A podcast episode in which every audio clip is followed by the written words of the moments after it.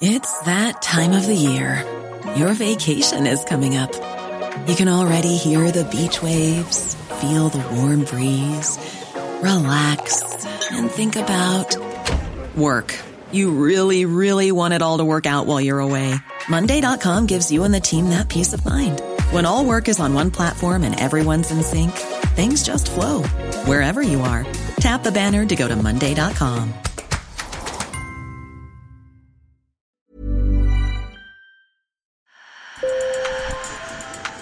Bonjour. Hello. Hola. Marhaba. Sur le fil, Le podcast d'actu de l'AFP. des nouvelles choisies pour vous sur notre fil info. Au Chili, le sort des Mapuches est de nouveau au cœur des débats. Cette communauté indigène, qui était là bien avant les conquistadors espagnols, réclame qu'on lui rende ses terres. Et le nouveau gouvernement de gauche a promis de les soutenir. Mais après une série de violences, l'État a remilitarisé leur territoire ancestral. Nos reporters Pablo Cosaglio et Mario Kilodran vous emmènent en Araucanie, au cœur du territoire mapuche. Sur le fil. C'est à 600 km au sud de Santiago que nos journalistes ont rencontré Carolina Soto et sa fille, des Mapuches. Fières de leur culture, elles portent des ornements ancestraux, une parure et un bandeau en métal argenté dont les petites pièces s'agitent comme des grelots. Habillée d'une longue jupe fleurie et d'un épais poncho, Carolina Soto montre le terrain appartenant à l'État qu'elle a décidé d'occuper et où elle élève des poules et des cochons. Selon les historiens, les terres mapuches s'étendaient sur des millions d'hectares dans le centre du Chili, de la côte pacifique à l'ouest jusqu'à la cordillère des Andes à l'est. Les Mapuches se battent depuis des décennies pour récupérer ces territoires ancestraux que d'autres autochtones ont regagnés ailleurs en Amérique latine, comme en Colombie ou au Mexique. Pour les Mapuches, la nature est peuplée d'âmes, et ces terres font partie de l'identité de Carolina et sa fille. Nous allons récupérer nos terres, celles où nous sommes nés et où nous avons grandi.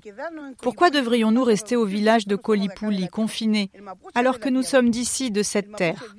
Être mapuche, c'est être avec la terre, vivre de la terre. C'est la terre qui nous nourrit. Moi, les bouts de bois de l'industrie forestière ne m'intéressent pas. C'est la terre qui me fait vivre. Et c'est ici que je veux élever mes enfants. Aujourd'hui, ils se plaignent d'être discriminés au profit de la puissante industrie forestière qui a encore grignoté des terres pour planter des milliers d'eucalyptus. Certains Mapuches ont même recours à la violence et sabotent du matériel ou déclenchent des incendies. Mais selon Carolina Sotos, c'est l'État qui est responsable. La violence, elle nous est imposée. La violence, c'est celle du gouvernement, avec ses militaires, ses flics, ses forces spéciales. Ce n'est pas pour maintenir l'ordre que l'État a sorti l'armée, c'est pour nous faire la guerre.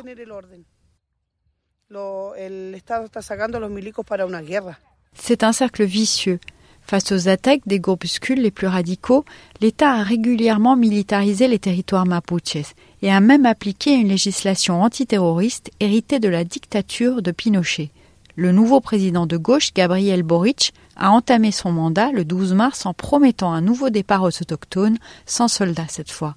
Mais après une nouvelle série d'attaques et d'incendies, il a redéployé l'armée. Beaucoup d'habitants, comme Raoul Jara, un chauffeur routier, réclament plus de sécurité.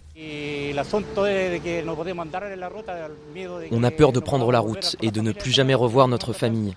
Ici, on a besoin de sécurité. C'est clair qu'il faut mobiliser l'armée. Ça fait trop longtemps que ça dure. On vit dans la peur ici. On part sans savoir si on va revenir le soir. Ces incendies ne sont pas toujours le fait des Mapuches. Il y a aussi des groupes criminels et des milices dans ces territoires, et même des bandits qui volent le bois. Dans tous les cas, de nombreux Mapuches désapprouvent la violence, comme l'explique Mauricio Ojeda, un député indépendant de la circonscription. Le grand problème, c'est que ce qu'on appelle la violence, le conflit, c'est l'affaire d'une minorité qui salit la cause mapuche. Cette cause, je pense à titre personnel qu'elle est tout à fait valable. Nous avons une dette historique envers eux.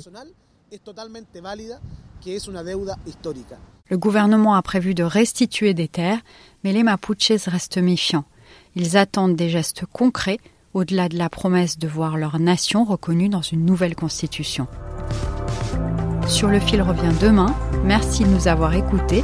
Si vous appréciez notre podcast, abonnez-vous et offrez-nous plein d'étoiles pour nous encourager.